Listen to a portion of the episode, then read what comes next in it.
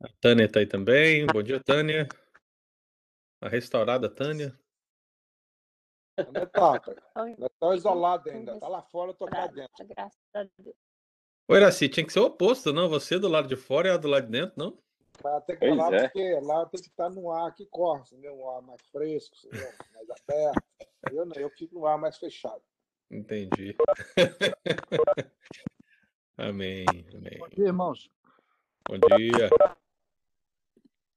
Vamos chegando aí, povo. Imagina que tá todo mundo vendo aí nosso slide, né?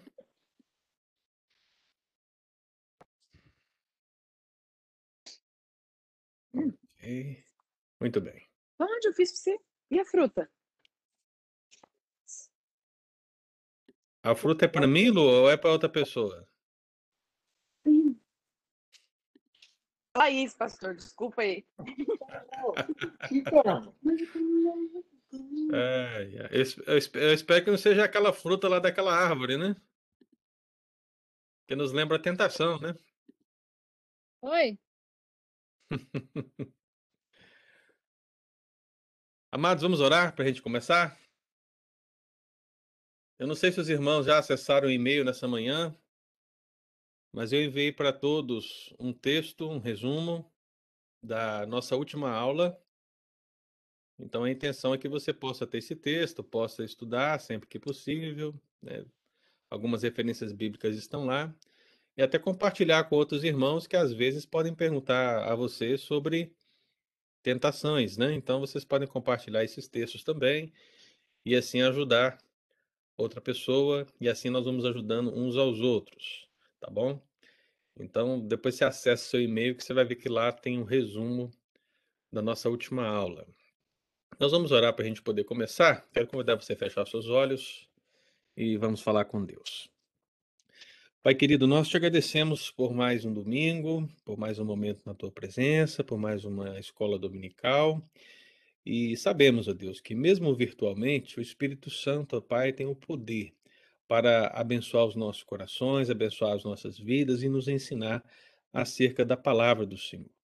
E graças a Deus por essa ferramenta que dispomos, ó Deus, para que mesmo à distância nós possamos alcançar os corações, possamos tirar dúvidas, possamos abençoar-nos mutuamente. Louvado seja o Senhor, Pai, por esse momento. Abençoe-nos na instrução da palavra do Senhor, em nome de Jesus. Amém. Muito bem, meus queridos irmãos, vamos começar. Hoje, então, vamos dar continuidade ao nosso tema Como Vencer as Tentações, sendo hoje, então, a segunda parte de cinco. E para aqueles que estiveram domingo passado ou que não estiveram domingo passado, é, vamos apenas relembrar aqui o que nós falamos no domingo passado. Nós estamos falando das atitudes, das posturas, para que possamos vencer as tentações, que são obstáculos naturais que são colocados na nossa vida cristã. Né? E nós precisamos superar esses obstáculos. E a partir daquela frase, onde devemos evitar a isca para não cair na armadilha, nós começamos o estudo e falamos que a primeira atitude que precisamos tomar para que possamos vencer as tentações é conhecer o exemplo do Mestre Jesus nas tentações. Então, está na sua tela os cinco tópicos que nós trabalhamos no domingo passado. A partir da tentação dos textos dos evangelhos que descrevem a tentação de Jesus, ainda que a tentação de Jesus não seja análoga para nós em muitos sentidos, em muitos outros sentidos ela é.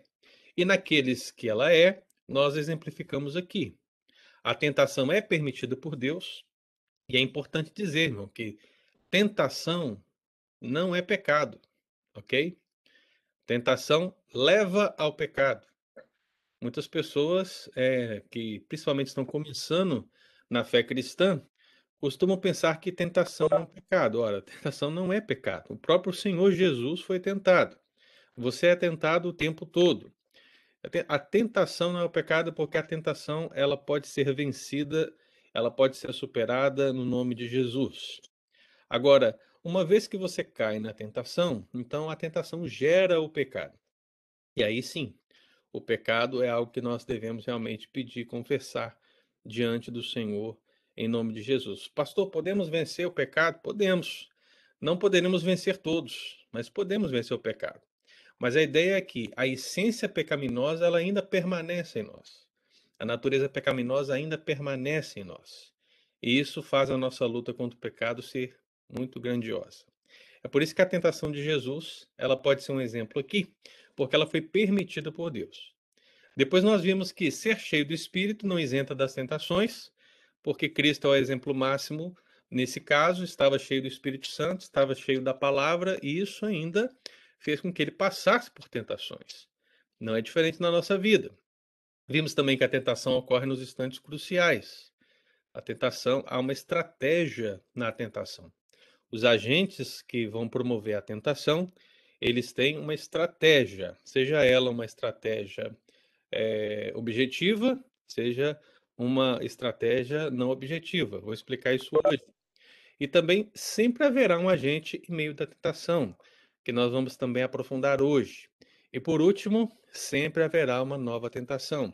Uma vez que você vence uma tentação, não quer dizer que a sua batalha acabou. Acabou aquela específica, mas a luta ainda continua. Né? Então foi isso que nós meditamos no domingo passado como a primeira atitude para que você possa vencer as tentações é conhecer o exemplo dos mestres Jesus nelas. E hoje nós vamos avançar para a segunda. E qual é a segunda que nós temos diante de nós? É essa. Identifique a tríade original das tentações. Perceba, irmão. Identifique a tríade original das tentações. Portanto, o nosso objetivo aqui hoje é justamente entender de onde vem, qual é a origem das tentações no nosso, na nossa vida, na vida cristã, né? E o próprio o próprio dizer aqui já enfatiza para você que essa origem ela vem de três lugares. Por isso que eu coloquei como tríade, né, para que você possa guardar no seu coração. Há uma tríade uma tríade original das tentações. Então, para a gente começar, eu quero convidar você a abrir a palavra de Deus em Efésios, no capítulo 2, versículo 2 e 3, porque ali o apóstolo Paulo ele vai escrever à igreja de Éfeso, e ao falar da salvação pela graça, né, ao falar daquela vida que o Senhor Jesus nos deu, estando nós mortos nos nossos delitos e pecados, ele descreve naturalmente qual é a tríade das tentações. Então eu queria que você observasse nesse contexto, Efésios capítulo 2, versículo 2 e 3. Abra sua Bíblia, viu, meu irmão? Não fica aí só olhando para mim ou só olhando para o slide, não. É importante que você navegue pela Escritura, maneje a Escritura, a fim de compreendê-la e até mesmo ver se é assim que o texto bíblico diz na é verdade? Então, aqui, Efésios 2, versículo 2 e 3, o que a palavra do Senhor declara? Ela diz assim: Nos quais andastes outrora, uma palavra para a igreja, uma palavra para os redimidos, uma palavra para mim e para você, que recebemos Jesus como Senhor e Salvador da vida e que agora não temos prazer no pecado e vivemos e procuramos a santidade de Deus. Então ele diz: Nos quais andastes outrora. Ele vai falar então do nosso passado. Qual é o nosso passado? nós andávamos segundo o curso deste mundo, segundo o príncipe da potestade do ar, o espírito que agora atua nos filhos da desobediência, entre os quais também todos nós andamos outrora, segundo as inclinações da nossa carne, fazendo a vontade da carne e dos pensamentos, e éramos por natureza filhos da ira, como também os demais. Então veja, irmão, Aqui o apóstolo Paulo, ao falar da salvação pela graça, ele elabora um, um resumo daquilo que nós podemos considerar o nosso passado sem Cristo. E, naturalmente, esse passado sem Cristo é utilizado aqui a partir dessa palavra segundo, né? Porque significa o nosso passado, onde nós andávamos outrora. Então, segundo. Então, são três palavras segundo que aparece aqui. Primeiro, segundo o curso deste mundo. Segundo, segundo o príncipe da potestade do ar. E terceiro, segundo as inclinações da nossa carne. fica identificada, portanto, qual é a tríade original das tentações e, consequentemente, do pecado. Tá? Então, quais são elas? O mundo, o diabo e a natureza pecaminosa dentro de cada um de nós. Essa é a tríade original das tentações: o mundo, Satanás e a natureza pecaminosa, chamada por Paulo aqui de carne. Então, meu intuito é explicar justamente essas três, essa tríade original, para que nós possamos, de fato, é, avançar no, na maneira de vencer as tentações. Então, perceba, meu querido, o apóstolo Paulo ele estabelece qual é a tríade original das tentações, mas não apenas aqui. Inúmeros outros textos bíblicos vão revelar essa verdade, né? Inúmeros textos bíblicos vão revelar esse princípio. E é aqui que eu vou estabelecê-los para que fique claro para você que a tentação, bem como o pecado consumado, eles provêm justamente dessa realidade. Qual? O mundo, o diabo e a carne. É aqui que nós precisamos trabalhar a palavra do Senhor. Então, meu querido, para início de conversa, nesse primeiro sentido da tríade original das tentações, você tem alguma pergunta? Ficou claro até aqui? Podemos avançar? Se tiver, abra aí seu microfone e faça a pergunta que nós vamos avançar agora um por um, trabalhando essas realidades. Dole uma. Dole duas. Dole três. Ok. então está entendido, está claro, né? Até porque esse é um tema bem geral na Igreja do Senhor. Mesmo que uh, os pastores, os líderes, os estudos não possam identificar exatamente como tríade, é a tríade que nós sempre ouvimos em qualquer sermão ao falar de pecado e ao falar de tentação. Então, meu querido, diferente, guarde isso no seu coração. Diferentemente dos filhos da desobediência, quem são os filhos da desobediência? Aqueles que não estão em Cristo. Aqueles que não estão eles não estão em Cristo, eles estão seguindo segundo o curso do mundo, segundo o curso do diabo e segundo o curso da carne. Aqueles que estão em Cristo, ainda que eles possam ser tentados, ainda que exista ainda resquícios do pecado dentro deles, eles não andam mais nesse curso, porque o curso deles agora é a santidade. O curso deles agora é a glória de Deus o curso da glória da, da vida deles agora é o novo céu e a nova terra. Então, houve uma mudança de patamar, mas ainda não houve uma mudança plena. Nós estamos num processo. É por isso que nós entendemos isso como santificação, irmão. Então, as tentações, elas ainda estão aí, o pecado ainda está aí, e nós precisamos saber como vencê-los. Por isso, você, em primeiro lugar, conhece o exemplo do mestre nas tentações, e em segundo lugar, identifica a tríade original das tentações. Então, qual é a primeira delas? A primeira delas não podia ser outra: o sistema anti-Deus. Qual é o sistema anti-Deus? É o mundo. Aqui nós temos algumas referências bíblicas que eu vou citá-las, se você quiser já ir abrindo, lê-las enquanto eu vou explicando. Mas é importante, irmão, que nós entendamos o que o apóstolo Paulo quis dizer quando ele disse que os filhos da desobediência andam segundo o curso deste mundo. Porque andar segundo o curso deste mundo não significa o movimento de translação ou de rotação da Terra. Não está se falando da criação de Deus. Não se está se falando do mundo enquanto mundo criado, ou seja, todas as coisas que Deus criada, porque eu e você sabemos que o que Deus criou é bom. Ele disse que era bom não é verdade?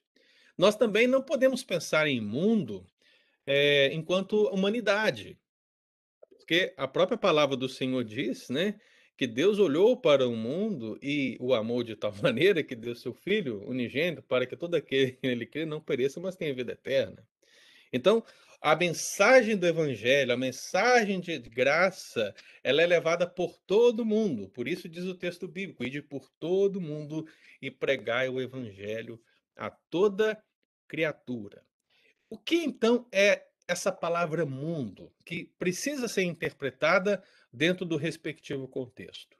o mundo aqui, meu irmão, como está relacionado ao diabo e como está relacionado também à carne, é toda aquela ordem criada, aquela ordem sustentada, aquele movimento pertinente que é contra Deus, averso a Deus, ignora a Deus, persegue a Deus, vai contra Deus, né? E isso para nós não é nenhuma novidade, talvez hoje ainda esteja mais evidente, por causa das constantes investidas desse sistema é, contra a pauta cristã.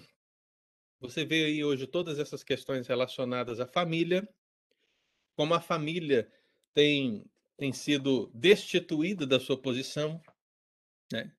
como a, essa questão que envolve a tudo é relativo, né? A minha verdade, a sua verdade, essas conversas para boi dormir, sabe?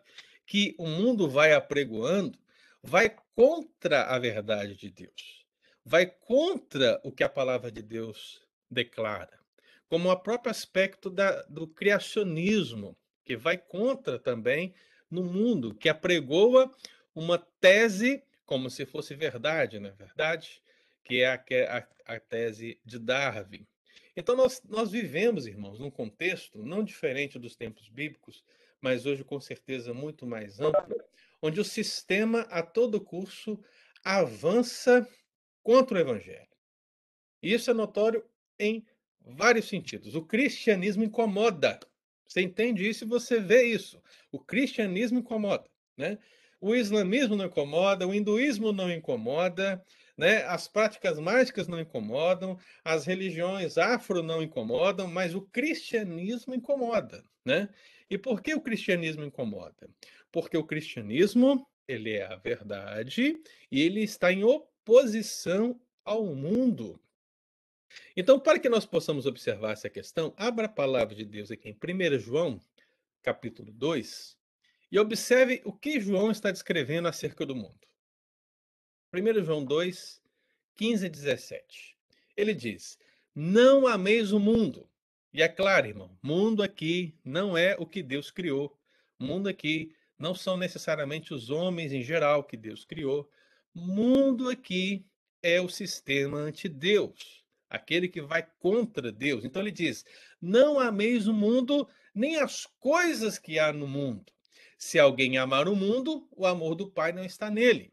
Porque tudo que há no mundo, a concupiscência da carne, a concupiscência dos olhos e a soberba da vida, não procede do Pai, mas procede do mundo. Ora, o mundo passa, bem como a sua concupiscência. Aquele que, porém, faz a vontade de Deus, permanece eternamente. Né?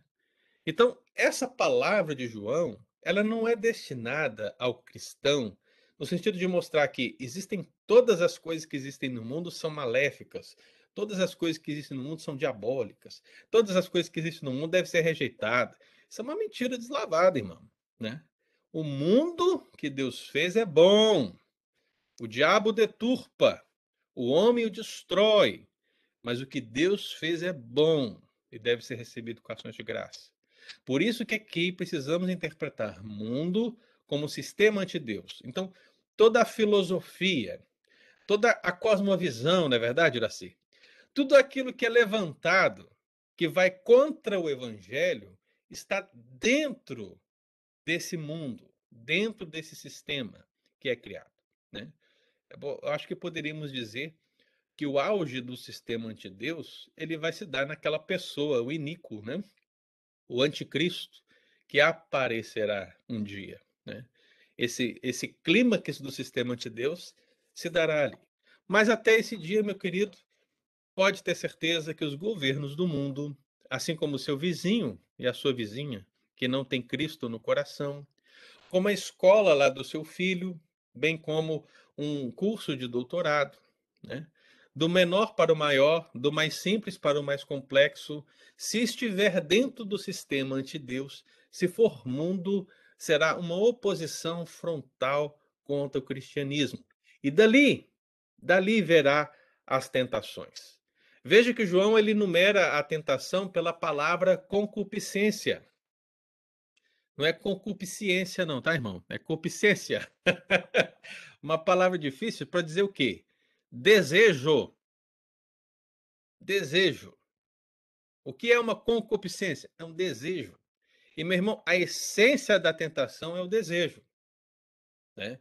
É fazer com que você deseje algo que é proibido por Deus. Nesse caso, obviamente. Né? Se você deseja algo que agrada a Deus, amém. Benção. Né? Mas quando você deseja algo que desagrada a Deus, você está sendo tentado. E essa tentação que procede do mundo, aqui de acordo com o texto, né? Ela vem da carne, ela vem dos olhos e ela vem da soberba da vida. E eu sei que muitas, muitos teólogos gostam aqui de discutir os pormenores dessas três afirmações, e é bem possível realmente fazer essa distinção. Mas a grande verdade é que tanto o mundo como o diabo como natureza pecaminosa, que é a tríade original das tentações, irmão, eles trabalham via de regra juntos, sabe? Eles não são separados em si, né? Eles trabalham juntos. Às vezes a natureza pecaminosa com o diabo, às vezes o diabo com o mundo, às vezes o mundo com a natureza pecaminosa, é, casos e casos, mas a grande verdade é que essa tríade, ela trabalha em uníssono para te levar ao pecado. Então não há como você separar uma coisa ou outra. Né?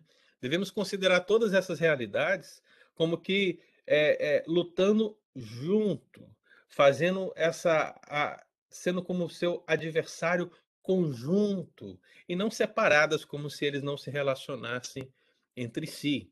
Então você percebe isso lá em Efésios e percebe aqui também em 1 João capítulo 2. É por isso que João, lá no capítulo 5, ele vai e conclui o quê? Ele diz o quê, irmão?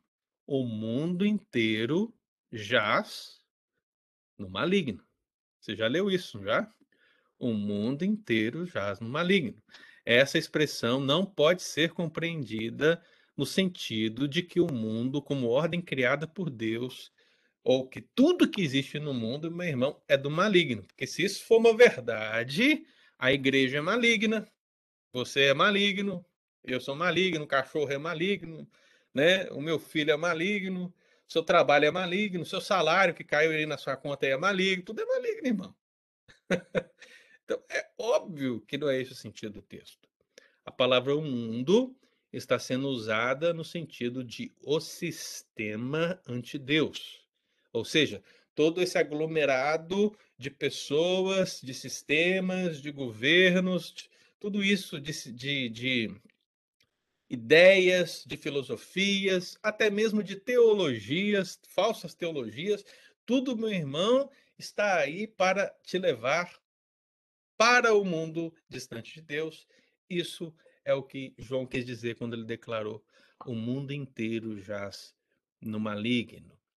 Então veja, irmão, a concupiscência, o desejo por aquilo que é proibido, é inerente a nós devido à nossa natureza pecaminosa que vou falar adiante.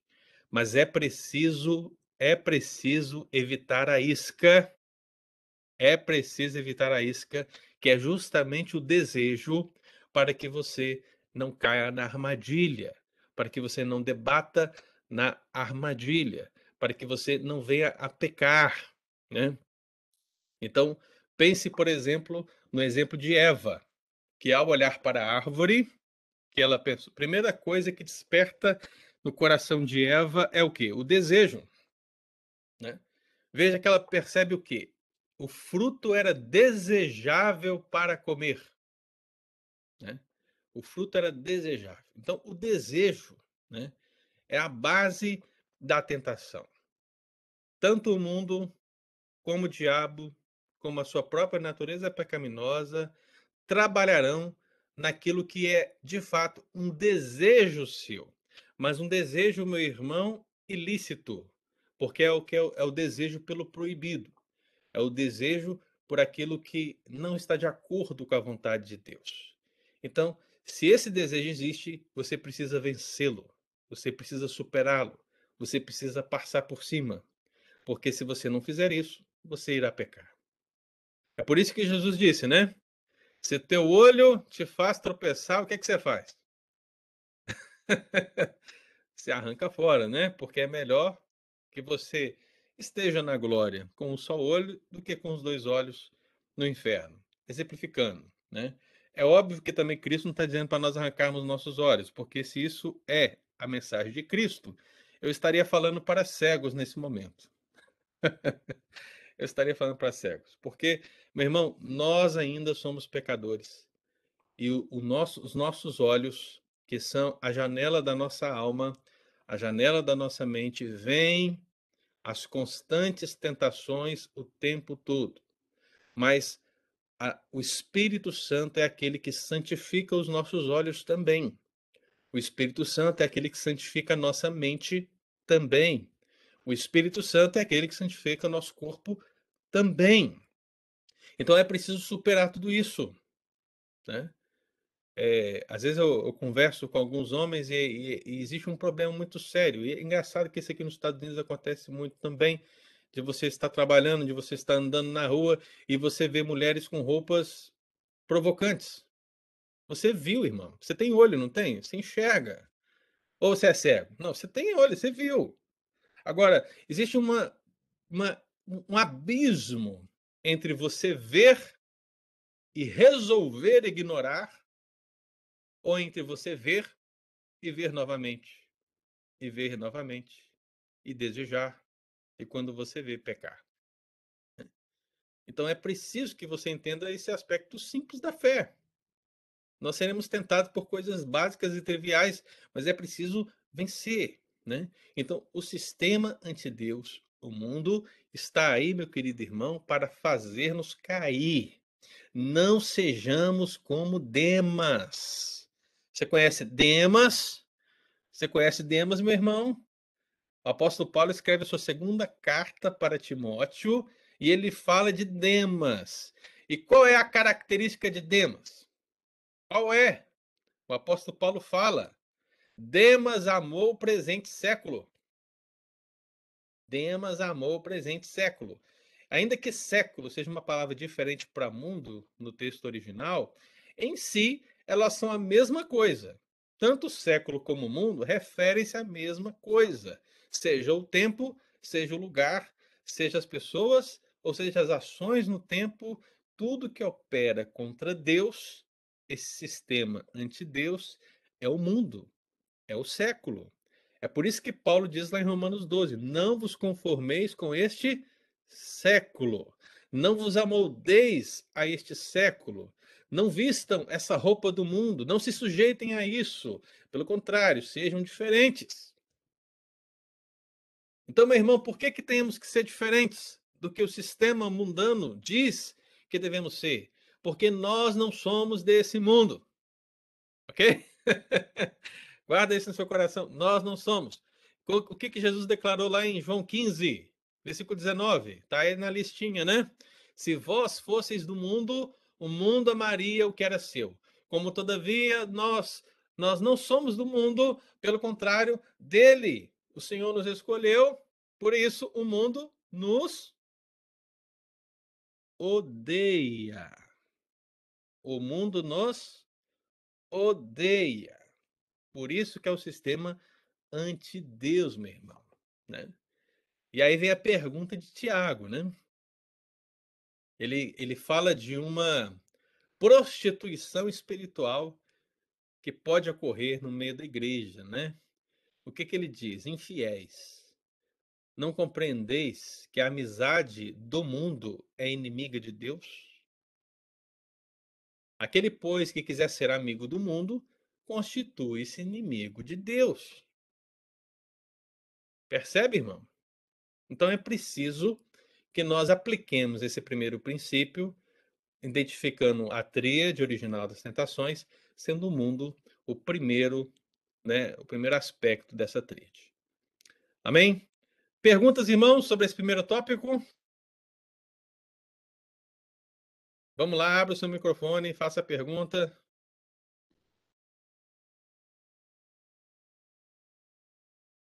Todo mundo entendeu?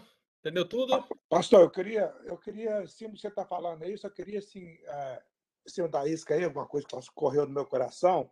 Ah, que eu vejo que às vezes não é mencionado através da isca, através do pecado, o que acontece muitas vezes, a gente como cristão, uhum. nós alcançamos às vezes alguma alguma coisa que a gente almeja, é às vezes a gente tem que atrair, tem que é, mentir sobre aquilo que a gente crê, ou, seja, talvez uma negociação, ou talvez uma uma mentira em cima da verdade. Ou seja, a gente sabe que é verdade, que não pode fazer, mas mesmo assim a gente faz porque a gente quer alcançar aquilo para talvez nos negócios, talvez nas coisas, uma coisa assim.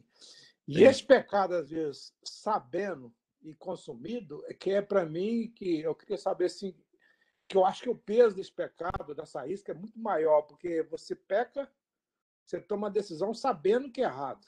Às vezes, quando uhum. você erra, às vezes você vai pela, pela força, sem pensar direito, ou pelo repente que fala, talvez seja uma coisa, mas quando você sabe que verdadeiramente é um pecado, se você fizer, se você decidir fazer, você sabe que é errado, mas mesmo assim você faz, é essa situação que eu vejo muitas vezes a igreja sofrendo este pecado, e eu vejo assim que é um pecado, às vezes, consumido porque todo mundo fez porque quis não, pecar. Uhum. Então, isso para mim é que me prende maior. Para mim, assim, é, é, essa tentação dentro da igreja que eu vejo, cristãos, pessoas que praticam a palavra, pessoas que estudam a palavra, mas às vezes, a certos tipos de situações, eles vão para esse caminho. E para mim, essa que é a presa que prende o, o, crente verdadeiro para dar nessa luz, nessa, nessa natureza então, assim, é isso aí que tem me falado muito no coração quando eu leio a Bíblia. Às vezes a gente fica, né, a gente colocando a gente na, na posição, a gente vê que se a gente, a gente tem que ser um pouco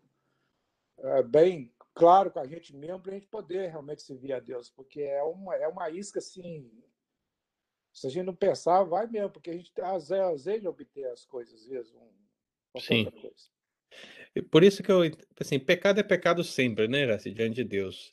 Mas eu vejo que o pecado de um cristão, tendo o conhecimento da palavra, né?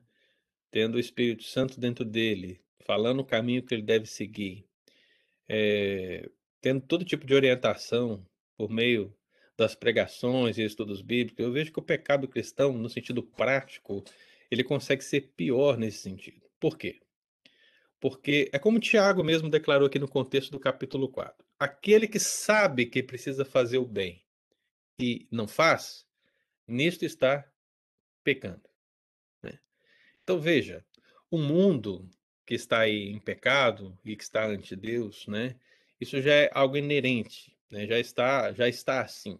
Se Deus não tocar no coração, essas pessoas não mudaram de vida, não voltaram para Deus. Eles já estão no curso deste mundo, já estão no curso da potestade do ar, do príncipe, né?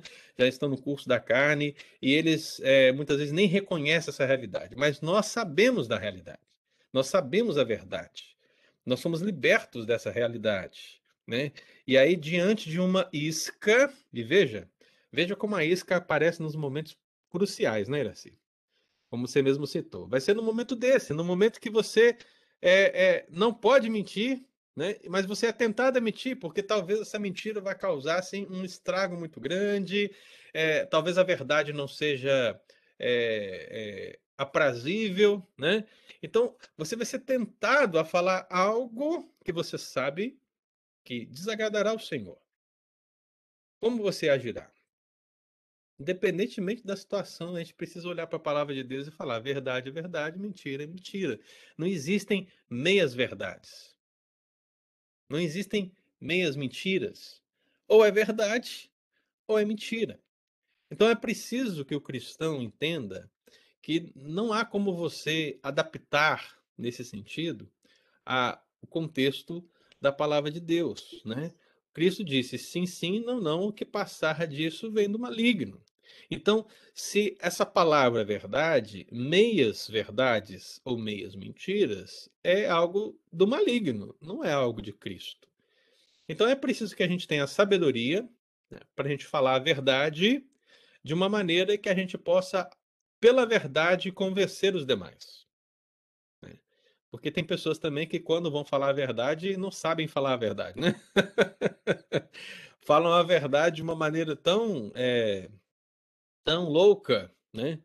Que as pessoas acabam que ignoram o discurso. Então é preciso ter sabedoria. É preciso ser como Cristo. Falar a verdade, mas com autoridade. Falar a verdade em amor. Falar a verdade com, de maneira que você convença o seu ouvinte. Não de maneira que você feche uma porta, destrua uma amizade, né? Você precisa ter essa sabedoria. Né? E às vezes o que as pessoas não possuem é a sabedoria para falar a verdade. E acabam que nesse momento elas optam pela mentira, e no momento que elas optam pela mentira, Iraci, elas, elas não ignoraram a isca, pelo contrário, elas acharam a isca agradável e caíram nela e a armadilha né, fechou. Então é um bom comentário e mostra como isso na prática precisa ser colocado por nós dia após dia. Amém? Mais alguém quer falar? Eu vou avançar para o segundo, então, irmãos. Vamos lá? Então, o sistema de Deus, primeiro. Segundo, qual é? A natureza pecaminosa, a carne. Então, está posta aí também na sua tela alguns textos bíblicos para que você possa consultar. Né? É natural, né, irmão? Que a natureza pecaminosa em nós, ela ainda está presente. Né? Se não fosse assim, nossa, já estaríamos no céu, não é verdade? Eu acho que nenhum, nenhum de nós é santo, né? Nós não cremos nisso.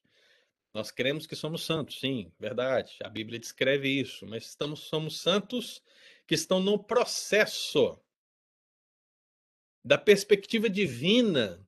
Nós somos santos porque ele já nos santificou no seu plano eterno.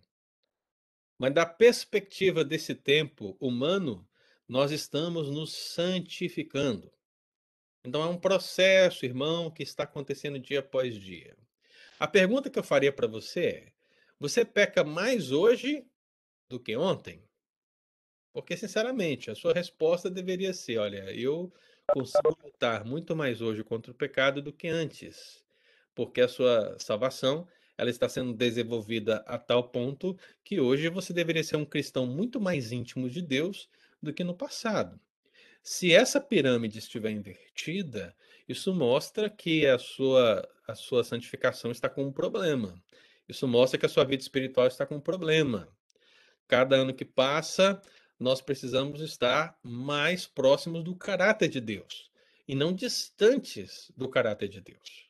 Então, meu irmão, se você olha para o mundo que está lá fora, né, e diz: de lá vem tentações, é hora de você olhar para dentro e, e lembrar que de dentro vem tentações. Ou seja, dentro de você mesmo, o velho eu, o velho homem, a natureza pecaminosa. Então, um texto que eu gostaria que você lesse comigo, que está lá em Gálatas capítulo 5, versículo 16 e 17, depois versículo 24 e 25, explica justamente essa realidade. Né? O apóstolo Paulo falou, portanto, do curso deste mundo, que nós andávamos outrora, e também falou das inclinações da carne. Então, nós fazíamos a vontade da carne como os demais. Agora, nós não podemos fazer mais a vontade da carne como os demais. E não podemos, justamente porque temos o conhecimento desse fato, temos o Espírito Santo que nos ajuda e temos que tomar essa decisão para vencer as tentações que querem nos levar a satisfazer a nossa natureza pecaminosa, a carne. Lembre-se, meu irmão, que natureza pecaminosa e carne não são sinônimos de sexo, ok? Porque, via de regra, alguém faz essa ponte pode envolver pecados sexuais? Óbvio, né? Mas o que é um erro é imaginar que toda vez que se fala de natureza pecaminosa ou carne, está se falando de sexo. Não. Está se falando, meu irmão, de algo que está dentro de nós e que precisa ser vencido a cada momento, que é decorrente do pecado original lá de Adão e Eva e que nos tenta seduzir todos os dias para fazer aquilo que desagrada ao Senhor. Vou te dar um exemplo. Vou te dar um exemplo simples. Hoje é domingo. Você trabalhou a semana inteira, irmão. Você trabalhou a semana inteira. Hoje é seu dia, você está em casa. Né? Aí você tem a oportunidade de ir à casa do Senhor. Se você estiver muito cansado, mas cansado mesmo, cansado de fato, você será tentado a não ir à igreja, a não cultuar o Senhor, a não viver aquele culto inspirador que a gente começou domingo passado, lembra, né? Por quê? Porque vai começar a brotar dentro de você um desejo. E esse desejo é justamente o desejo de ficar em casa, advindo da preguiça, do cansaço ou de qualquer outra coisa, mas vai vir, porque a ideia é a sua natureza pecaminosa, ela ela quer satisfazer desejos que também estão alheios à obra de Deus.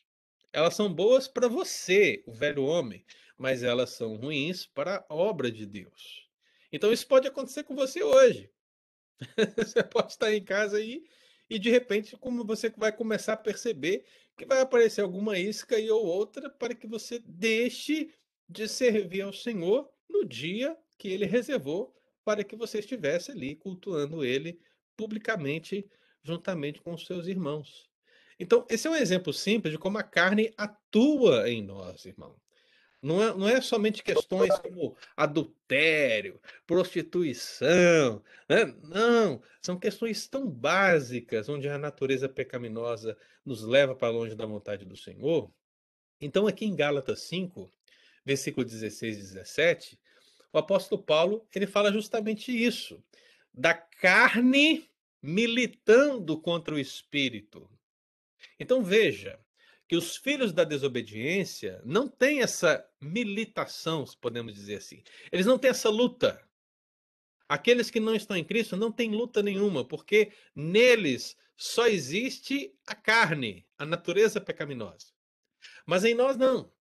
Em nós há a presença do Espírito Santo e há uma, portanto, luta entre o desejo carnal e o desejo espiritual. Né? entre a natureza pecaminosa e a nova natureza em Cristo, essa nova natureza, o novo homem espiritual. Então ele diz aqui, versículo 16 17: Digo, porém, andai no espírito e jamais satisfareis a concupiscência da carne. O que é concupiscência, gente? É desejo. Desejo pelo que é proibido. Então, olha aí, se fosse para seguir só isso, né? Como eu posso vencer a tentação? Ande no espírito. Tá aí, claro, né? Porque a carne milita contra o espírito e o espírito contra a carne, porque são opostos entre si, para que não façais o que porventura seja do vosso querer. Então veja, o novo homem espiritual, ele tem um querer, que é agradar a Deus, viver para a glória de Deus, satisfazer a vontade de Deus, ser santo como Deus. Agora, a natureza pecaminosa tem outro querer, e esse querer, via de regra, são desejos por aquilo que é proibido ou que vai à contramão do evangelho. Então, aqui o apóstolo Paulo diz no versículo 24: Os que são de Cristo Jesus crucificaram a carne com as suas paixões e concupiscências. Eu ouvi um amém? Eu ouvi um amém, irmão? Aí na sua casa, no recôndito do seu lar, eu quero saber, eu lhe pergunto: você crucificou a sua carne com suas paixões e desejos na cruz de Cristo? Né? Essa é a verdade que precisa ser vivenciada dia após dia por todos nós. Porque, como disse o apóstolo Paulo no versículo 25, se vivemos no Espírito, andemos também no Espírito. Né?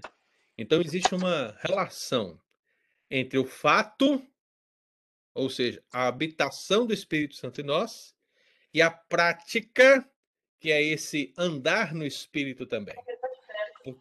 Porque se você diz, olha, ah, eu sou, eu estou aí vencendo as tentações, e isso você está dentro no aspecto de discurso na sua vida, mas se na prática isso não acontece, alguma coisa está errada. Tem alguém que está com o microfone aberto aí, gente. É a Nilma, já fechei aqui. Então veja, irmão, a natureza pecaminosa, a carne, é uma outra fonte original das tentações. Então veja, que problema que nós temos. Nós temos uma fonte externa, que é o mundo, agora temos uma fonte interna, que é a carne, E quando você começa a entender isso profundamente na Escritura, você fica então como o apóstolo Paulo. Você diz assim: quem me livrará do corpo dessa morte? Porque olha que batalha. Batalha dentro, batalha fora. Né? Que luta. É por isso que a vida cristã, meu irmão, não é brincadeira. Né? A vida cristã é algo sério. Eu lembro do apóstolo Paulo, né, escrevendo na igreja de Roma, né? E o apóstolo Paulo ele diz o quê? Revestivos do Senhor Jesus. Revestivos do Senhor. Veja, a armadura do Espírito, revestivos do Senhor Jesus, não nos amodeis ao mundo. E ele diz: Olha, revestivos do Senhor Jesus e nada disponhais, e nada, nada disponhais para a carne no tocante às suas concupiscências, no tocante aos seus desejos pecaminosos. Então, quanto mais você anda no Espírito, quanto mais você vive para a graça de Deus, mais distante você está de cair nas iscas que a carne poderá lhe sugerir. Né? Então, qual, qual que tem sido a sua relação com a carne, meu irmão? Porque Paulo disse, eu lembro lá em Romanos 8, ele diz: Olha, já não há condenação para aqueles que estão em Cristo Jesus, né? Aí o povo diz: Glória a Deus, louvado seja o Senhor, não há mais condenação, aleluia, somos livres para adorar, para servir, ah, que coisa maravilhosa. Mas quando chega lá no versículo 5 do capítulo 8, ele diz assim: Porque aqueles que se inclinam para a carne cogitam das coisas da carne, mas os que se inclinam para o espírito cogitam das coisas do espírito. Aí você que está aí se alegrando, dizendo que maravilhoso, não há condenação para os que estão em Cristo Jesus. Eu pergunto para você: você está se inclinando para a carne ou está se inclinando para o espírito? Porque não há condenação para aqueles que estão em Cristo Jesus. E aí agora eu concluo dizendo: aqueles que se inclinam para as coisas do espírito. Porque se você diz que está em Cristo Jesus, mas cogita das coisas da carne contundentemente, e de regra, meu irmão, isso vai demonstrar que você está longe dos caminhos do Senhor. Né? Então, por que, que eu, eu digo contundentemente? Porque, meu irmão, todos nós pecamos. Todos nós pecamos. Nós podemos pecar, com certeza. A nossa luta continua. Agora, existe uma diferença entre pecar como um acidente ou pecar contumazmente. O que quer dizer isso, pastor?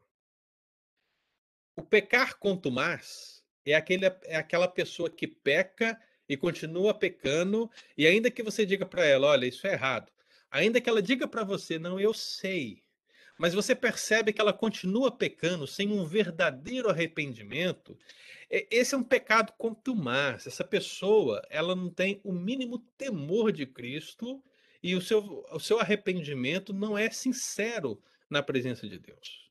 É um fato. Agora, o crente lavado e remido pelo sangue de Cristo que peca, tem no pecado um acidente na sua vida. E, meu irmão, quando ele peca, ele se entristece. Quando ele peca, ele se arrepende. Quando ele peca, ele se esforça por abandonar tal pecado. Né?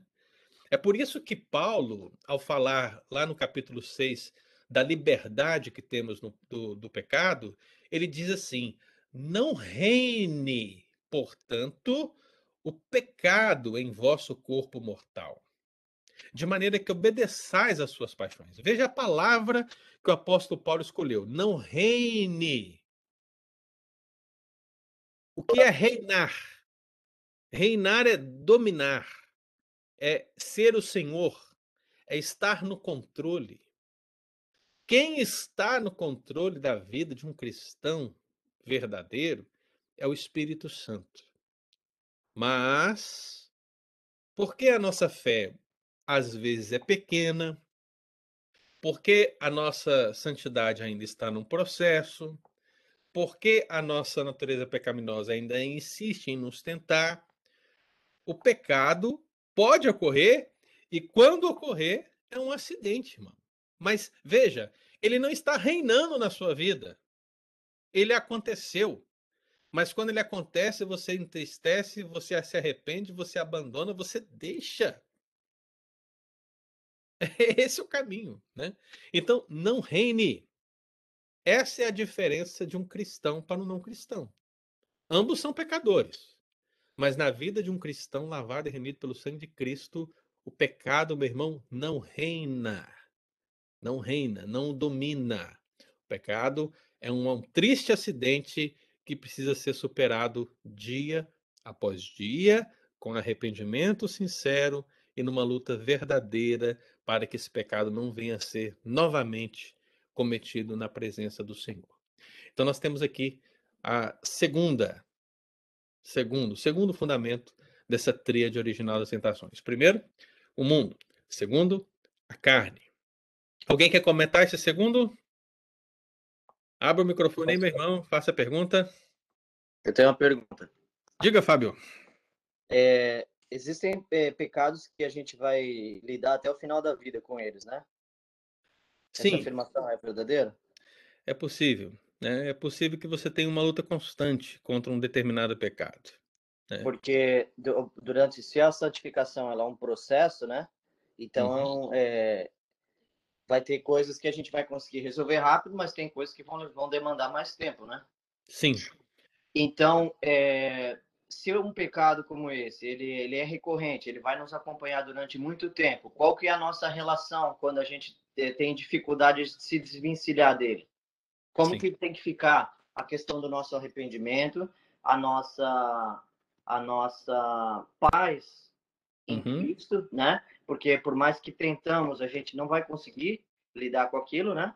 Não vai uhum. conseguir resolver aquilo, perdão.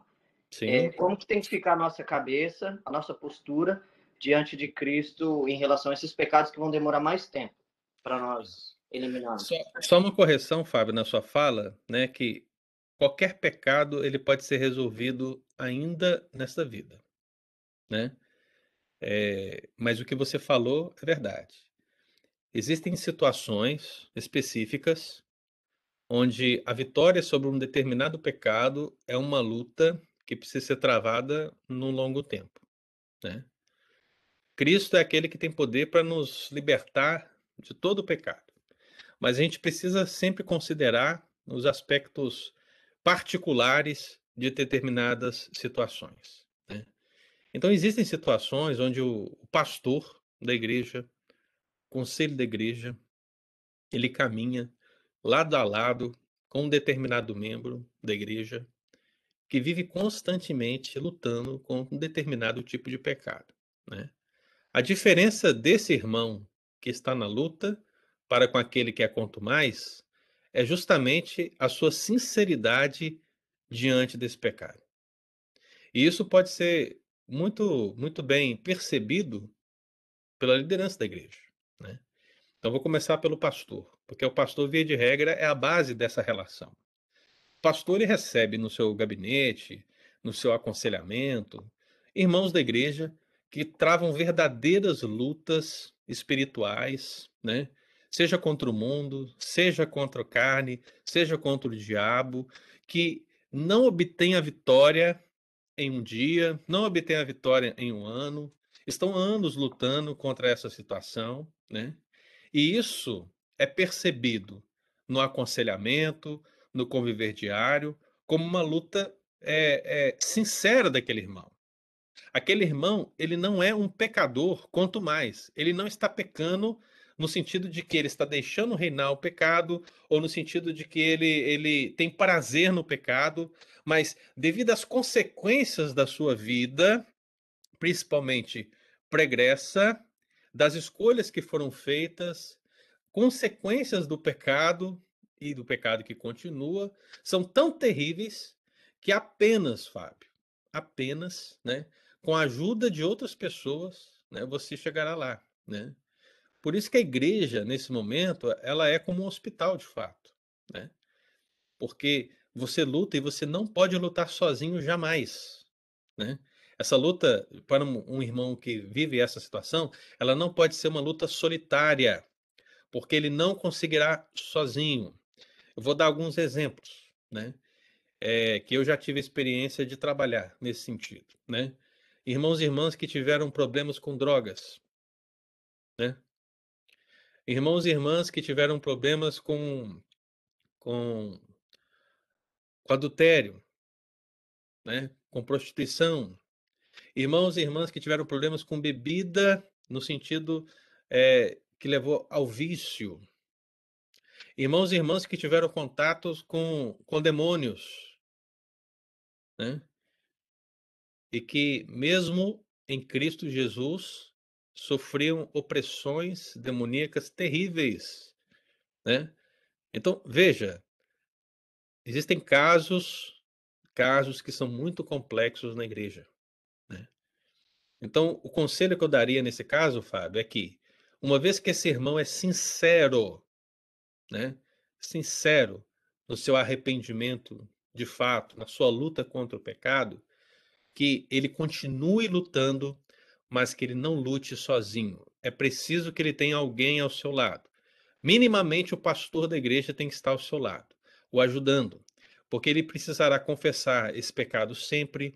O pastor será aquele que vai orientá-lo a observar aí as iscas, a observar os pontos frágeis dessa situação e vai ajudá-lo a vencer os obstáculos para que no, no, no, mais breve possível ele possa ser liberto dessa situação. Né? Então, cada caso é um caso, mas eu, eu entendo que o que é essencial, Fábio, para que isso seja resolvido, é que esse irmão, essa irmã, eles tenham um acompanhamento do pastor e, naturalmente, do conselho da igreja, porque sozinho ele não conseguirá. Deu para entender? Deu sim. Amém. Obrigado. Mais alguém quer fazer um comentário? Podemos avançar para o terceiro, para a gente fechar? Então vamos lá, hein? Então você tem aí a tríade original das tentações. Você tem o sistema anti-Deus, o mundo. Você tem a natureza pecaminosa, a carne. E claro, né? Não podia faltar. Quem é o terceiro dessa base? o adversário espiritual, o diabo. Então veja o seguinte, meu irmão. Olha que desespero, né? É desesperador, se você pensar. Porque veja, a tentação pode surgir de fora do mundo, a tentação pode surgir de dentro da carne, e a tentação pode surgir do mundo espiritual, o diabo. E o diabo como é, nesse caso aqui, o intelectualmente mais sagaz, ele pode usar tanto o mundo como a carne para nos levar ao pecado. Né? Então veja, nós estamos cercados numa batalha verdadeiramente espiritual, mas que envolve essa tríade das tentações. Né?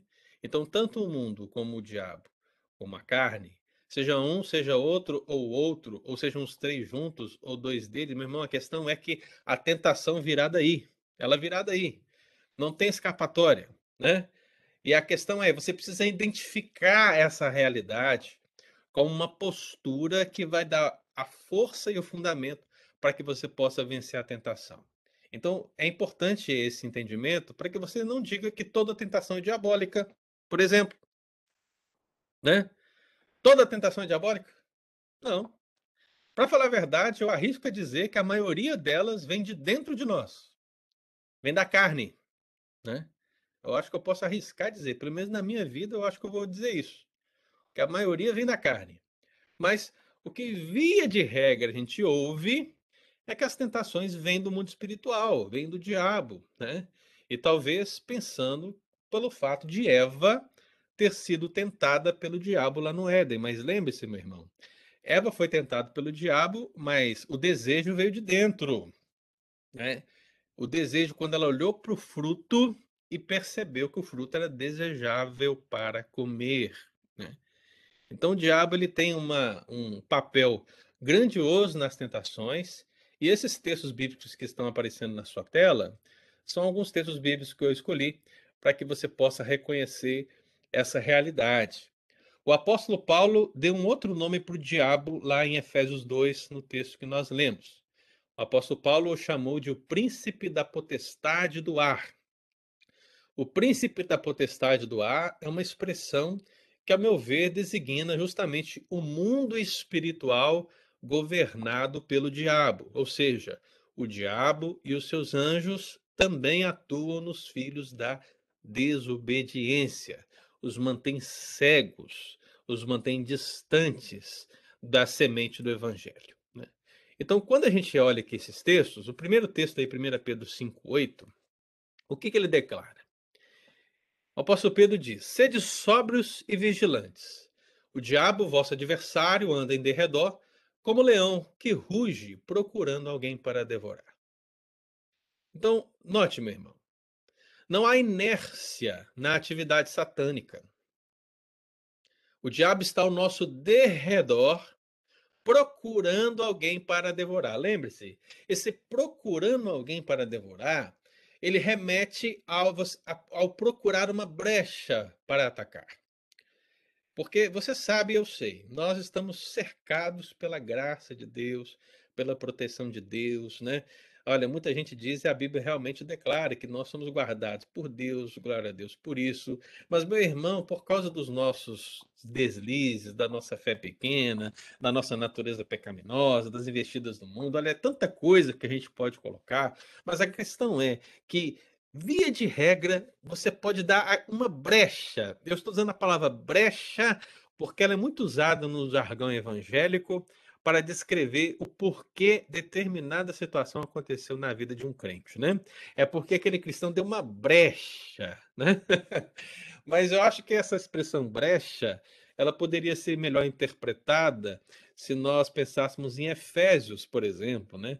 Porque Efésios capítulo 4, versículo 27, o apóstolo Paulo fala assim: "Não deis lugar ao diabo", né? Não não deis lugar. Ora, pastor, mas eu sou crente, como é que eu posso dar lugar ao diabo? Olha, você pode dar lugar ao diabo quando você cede a uma isca satânica.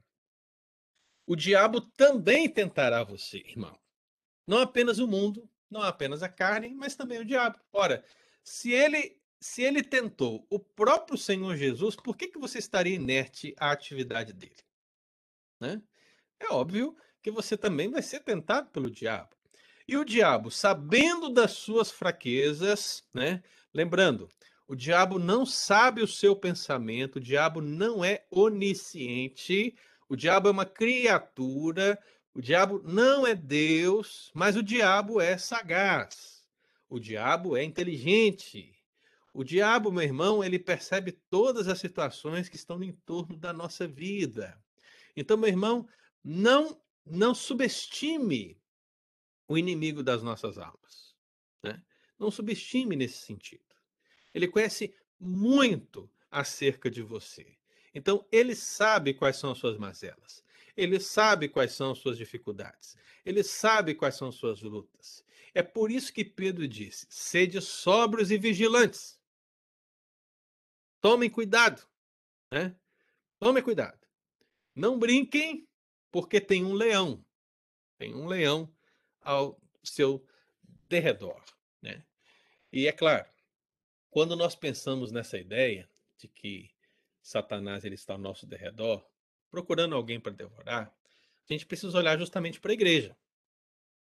Porque, meu irmão, lembre lá do texto de Efésios.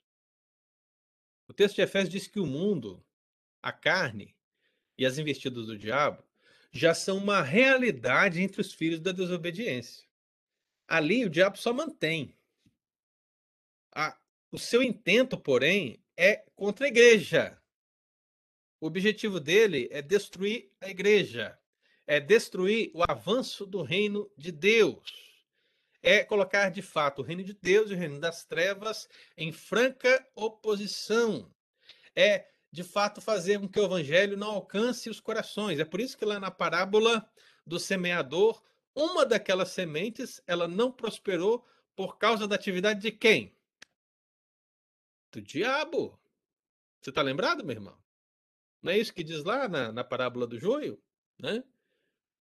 Então, o inimigo, o diabo, o adversário, Satanás, Beuzebu, seja lá o nome que você quer dar, né? Ele também atua no intuito de fazer você desejar algo que desagrada ao Senhor e assim caia em pecado.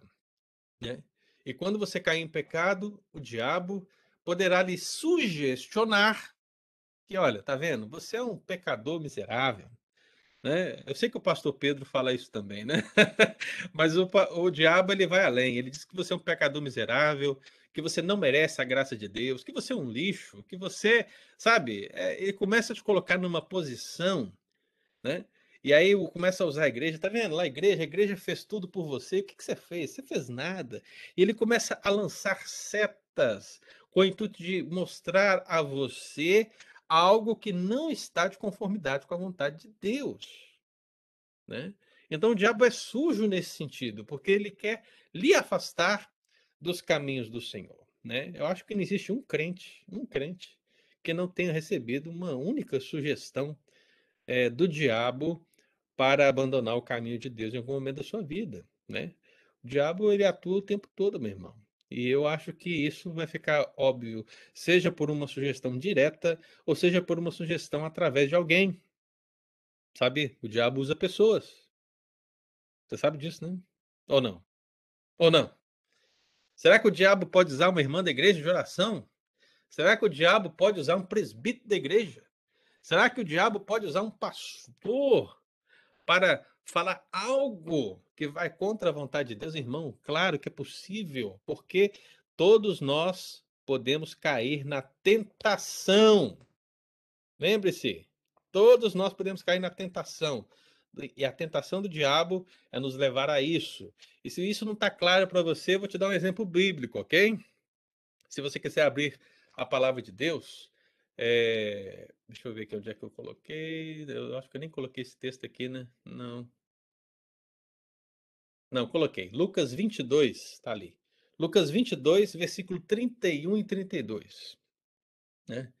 Lucas 22, versículo 31 e 32. Olha aí. O que, que diz o texto? Diz assim: ó, Simão, Simão, eis que Satanás vos reclamou para vos peneirar como trigo. Eu, porém, roguei por ti para que a tua fé não desfaleça. Tu, pois, quando te converteres, fortalece os teus irmãos. Né? Então, olha só, meu irmão, o que aconteceu aqui.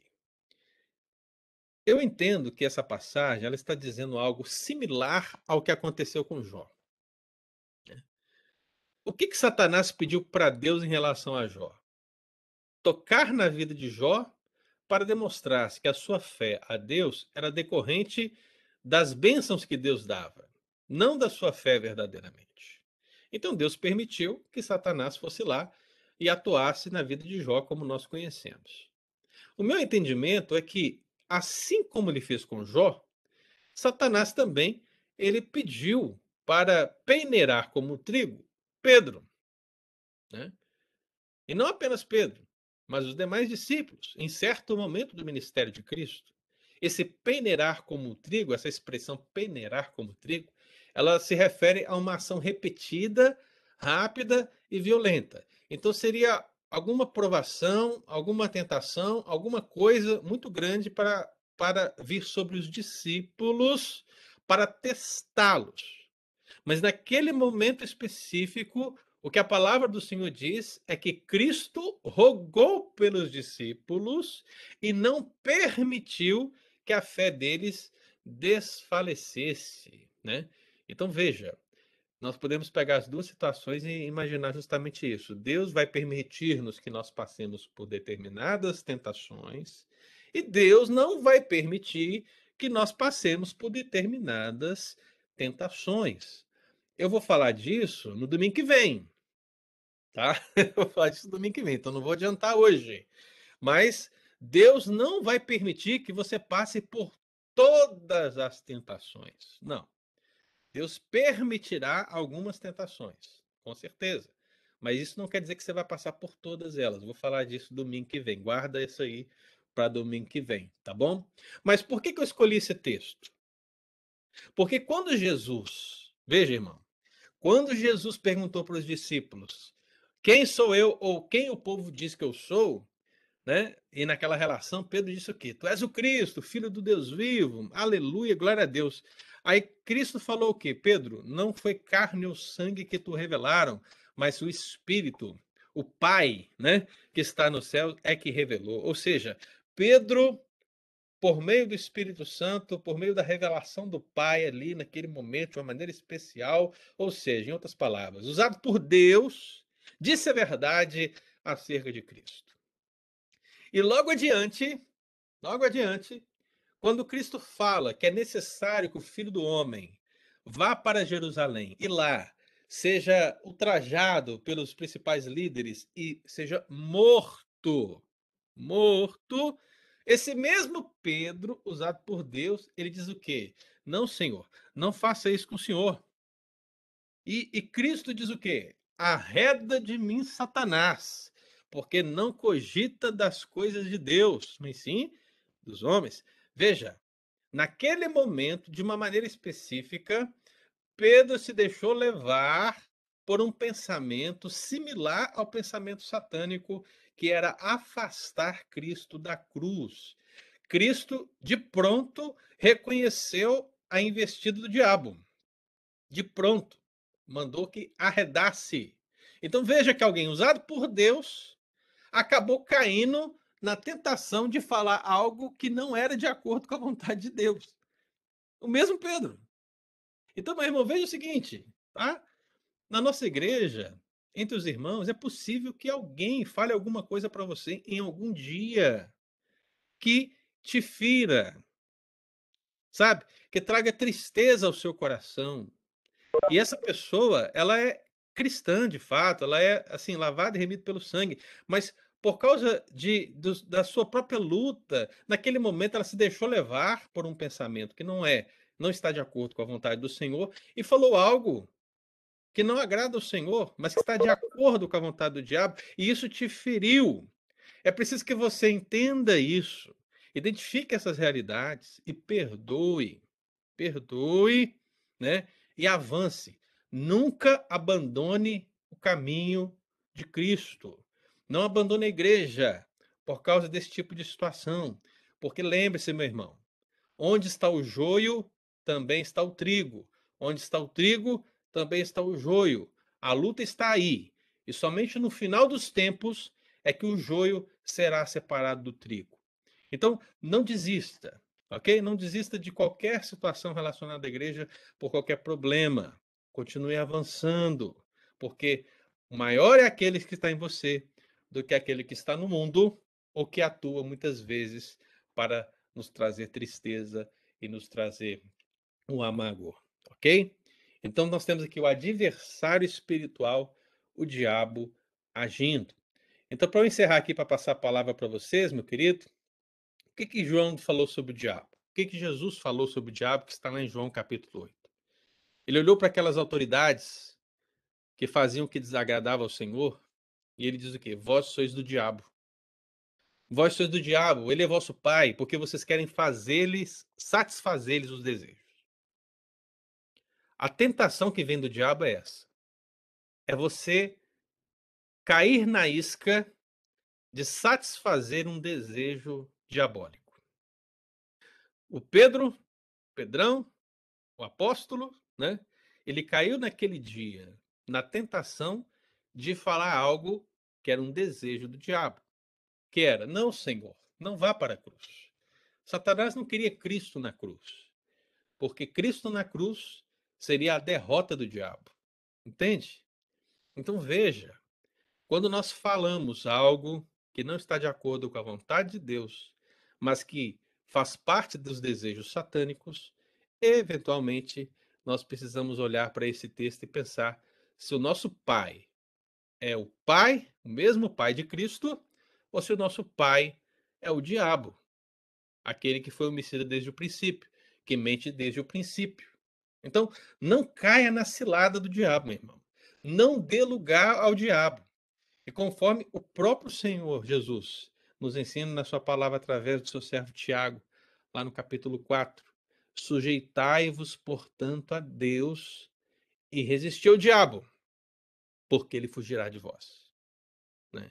Então, resistir ao diabo, no contexto da tentação, significa identificar a isca satânica, identificar que o diabo está me, me, me sugestionando algo ou está usando alguém para falar algo que é do seu próprio interesse, significa identificar isso, sujeitar a Deus para que ele fuja de mim, para que ele não obtenha a vitória sobre a minha vida, em nome de Jesus.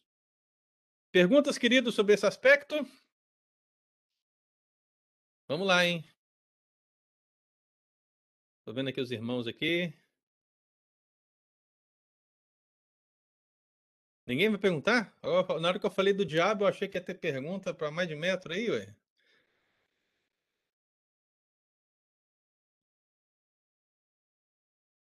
Deu para entender tudo então, irmãos? Amém? Amém. Muito bem Amém. explicado, pastor. Obrigado. Amém, então, pastor. Muito bom. Muito bom estudo. Amém. Então vamos fechar aqui, irmão. Como vencer as tentações? Primeiro, conheça o exemplo do mestre nas tentações. Então vamos lembrar, a tentação é permitida por Deus, ser cheio do Espírito Santo não isenta da tentação, a tentação ocorre nos instantes cruciais, sempre haverá um agente da tentação, e nós vimos hoje quem são esses agentes da tentação. Quem são? O sistema anti-Deus, o mundo, a natureza pecaminosa, a carne, e o adversário espiritual, o diabo. Toda tentação vai vir essencialmente desses três, ok? Virá daí, estará ligada a esses três. E a Bíblia inteira fala desses três. Lembre, os três podem atuar juntos, podem atuar separados, mas o propósito é sempre o mesmo. É sempre é, a contramão do que Deus ensina. Então você precisa refutar quaisquer iscas que apareçam nesse sentido.